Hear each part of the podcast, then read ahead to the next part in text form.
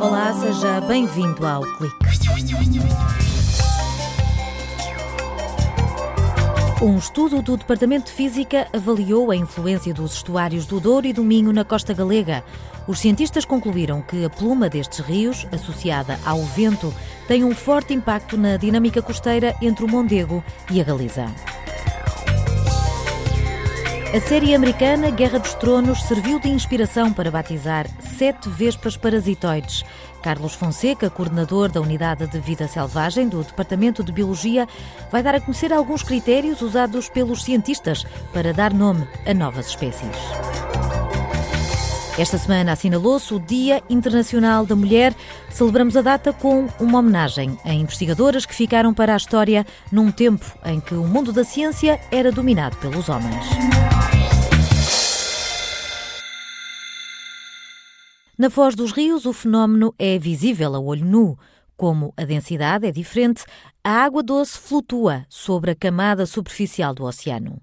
É através desta pluma que o rio se vai espalhando no mar, como explica Renato Mendes. Elas são uh, o maior vetor de transferência de propriedades do rio para o oceano. Ou seja, tudo o que está no rio vai para o oceano através dessa pluma.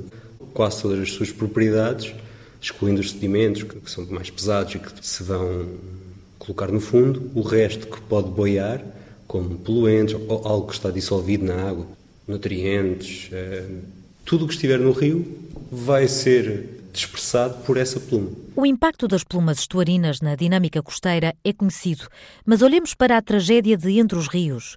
Passaram 15 anos desde a queda da ponte, 59 pessoas perderam a vida. A maioria dos corpos nunca apareceu, outros foram parar à Galiza. O aluno de doutoramento do Departamento de Física explica que nesta tragédia os corpos não foram arrastados pelas ondas, mas pela pluma estuarina. A circulação não está definida pela, pela orientação das ondas do mar. E isso foi, no caso específico entre os rios, o que levou muita gente a pensar que o transporte dos corpos poderia ser para sul, porque normalmente a gente sabe que o transporte de areias que vem do Rio Douro é sempre de norte para sul. No fundo, a água que sai do rio vai para norte, mas depois aquilo que se vai depositando, como se deposita muito junto à costa, vai sendo empurrado pelas ondas para sul e não para norte. Porque um corpo flutua e um banco de autocarro também flutua. Ou seja, eles foram advetados, propagados pela pluma à superfície e não pelos sedimentos que foram para sul. Portanto, quando nós estamos a falar de algo que flutua, ele vai ao sabor da pluma. No caso, para norte. João Dias, diretor do Departamento de Física, explica que no caso de Entre os Rios, o que fez a diferença foi o efeito conjugado entre o vento e as plumas dos rios Douro e Minho. O jato que sai do rio para a zona costeira desbate-se muito rapidamente na zona da, da embocadura dos estuários.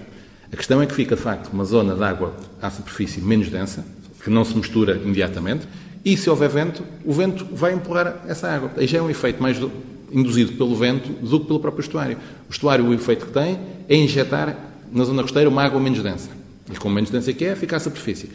Fica à superfície, o vento, quando está a empurrar a camada superficial, o que está a empurrar é a água que veio do estuário. Neste estudo de modelação numérica, Renato Mendes revela que os investigadores analisaram o impacto dos estuários do Rio Minho e do Rio Douro nas rias baixas de Vigo e Pontevedra. Já sabia que a acumulação de água doce, eh, sobretudo na época de inverno, maior caudal, eh, levaria uma corrente eh, costeira para norte.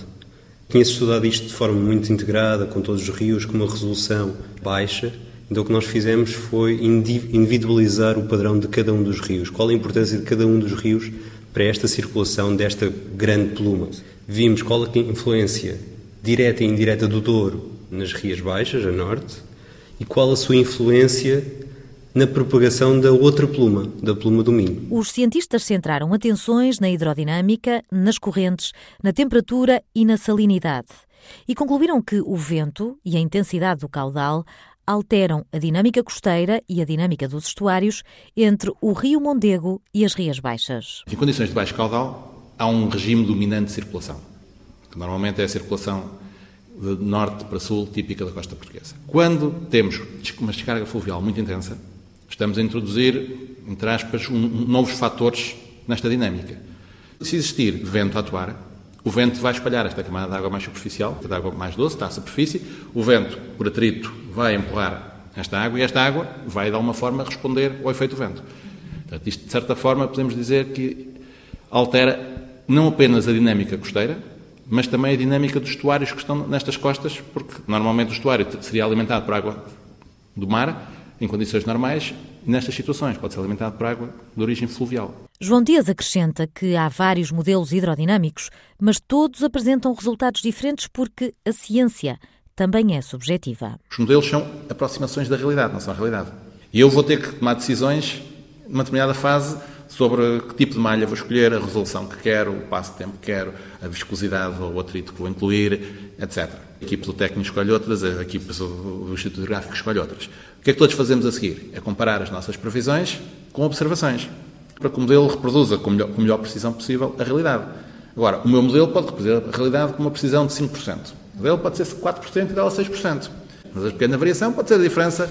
Estamos interessados em saber onde é que foi um corpo. Se calhar, em vez de entrar no, no, numa, numa praia, está na praia seguinte. Em Portugal, além da Universidade de Aveiro, também o Instituto Hidrográfico Português, por exemplo, tem modelos que simulam a dinâmica dos estuários e da costa e que servem de apoio às autoridades.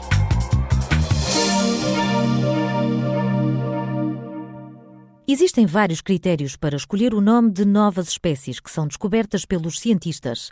Carlos Fonseca, coordenador da Unidade de Vida Selvagem do Departamento de Biologia, adianta que não há limites para a criatividade e até uma série americana pode servir de inspiração. Quando se trata da descrição de espécies novas, os taxonomistas têm que ser muito criativos na escolha de novos nomes. Estes nomes podem recair numa característica morfológica da espécie, em algum detalhe da sua ecologia, do seu habitat, na área geográfica que ocupa ou mesmo uma homenagem a alguma pessoa importante na área. Estas são as escolhas mais tradicionais. Todavia, quando se trata de grupos com milhares de espécies, como são os insetos, a criatividade pode ir um pouco mais longe. Foi o caso do investigador Diego Nunes Barbosa, que, em conjunto com o seu orientador Celso Azevedo, da Universidade Federal do Espírito Santo, no Brasil, que descobriram sete novas espécies de vespas parasitoides e resolveram inspirar-se na aclamada série Game of the Thrones, em português A Guerra dos Tronos. Estas novas espécies receberam nomes em homenagem às casas que lutam pelo poder na série americana. Harrin, Baratheon, Lannister, Martell, Targaryen, Tully e Stark. As vespas parasitoides pertencem à família Betilidae, que tem uma distribuição mundial com maior incidência na América do Sul e no México. Estes insetos vivem entre as camadas de folhas mortas das florestas e troncos podres das árvores, onde procuram os seus hospedeiros. Estes hospedeiros são ovos ou larvas de microbesouros ou borboletas, dentro dos quais as fêmeas das vespas parasitoides colocam os seus próprios ovos. Quando o ovo eclode, a larva da vespa parasitoide come o seu hospedeiro por dentro. Após o desenvolvimento completo da larva, esta abandona o hospedeiro já na fase adulta. Neste estágio, no qual tem a capacidade de voar, iniciará o novo ciclo de parasita hospedeiro, do qual depende para a sua reprodução. As vespas parasitoides, em destaque na rubrica assinada por Carlos Fonseca.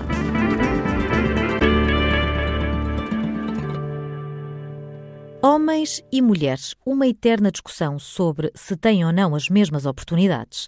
Pedimos a João Rocha que fosse vasculhar os livros à procura de histórias no feminino que revolucionaram a ciência.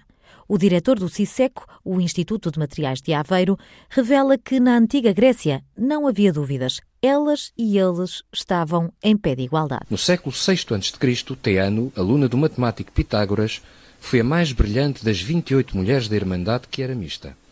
Na verdade, Pitágoras não resistiu ao seu misterioso encanto, acabando por a desposar. Nos séculos seguintes, filósofos como Sócrates e Platão continuaram a convidar mulheres para as suas escolas, mas apenas no século IV da nossa era, uma mulher fundou uma escola. Hipácia estagiou em Atenas com os melhores mestres e dirigiu a Escola Platónica de Alexandria, um dos mais importantes centros das ciências e da filosofia. Mas foi preciso esperar mais mil anos pela entrada em cena de outra mulher brilhante. Maria Agnesi nasceu em Milão em 1718 e veio a ser conhecida como um dos melhores matemáticos europeus da época. No entanto, a discriminação institucionalizada impediu que lhe fosse atribuído o lugar de investigadora que merecia. No século XIII, Émilie du Châtelet e Marianne Lavoisier distinguiram-se no campo das ciências. Mas para João Rocha, em matéria de direitos das mulheres, Sophie Germain é um exemplo. O seu interesse pela matemática despertou aos 13 anos durante a Revolução Francesa, quando se viu obrigado a permanecer longos períodos em casa.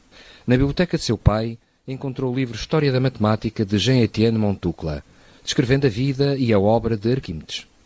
Iniciou então os seus estudos de matemática lendo livros de Euler e de Newton. Os pais tentaram infrutíferamente impedir estes estudos, considerados desadequados à educação de uma jovem. Coisas da época, porque a entrada na Escola Politécnica de Paris, uma academia de excelência para a formação de matemáticos e cientistas, estava reservada a homens. Mas Sophie não se conformou. Sophie Germain frequentou a escola usando a identidade do antigo aluno Monsieur Antoine Auguste Leblanc. Todas as semanas recebia problemas destinados a Leblanc e enviava aos professores as soluções sob este pseudónimo. Até que, alguns meses passados, impressionado com o brilhantismo do aluno, o professor Lagrange, um dos maiores matemáticos do século, marcou um encontro com Leblanc. Sem margem de manobra, Sophie Germain é obrigada a revelar a identidade. Aos 20 anos, descobriu a paixão pela teoria de números e escreveu ao conhecido príncipe da matemática. Sophie Germain demonstrou o último teorema de Fermat para certos números primos que ficaram conhecidos pelo seu nome. Recebeu uma medalha do Instituto de França, tornando-se a primeira mulher que, não sendo a esposa de um membro, podia participar nas conferências da Academia das Ciências. Gauss convenceu a Universidade de Göttingen a atribuir-lhe um grau honorário, mas Sophie não chegou a recebê-lo, porque morreu de cancro da mama aos 55 anos de idade. São histórias de mulheres que nunca se deixaram intimidar pela sociedade. Testemunhos de quem fez do talento e da competência a melhor arma contra o preconceito.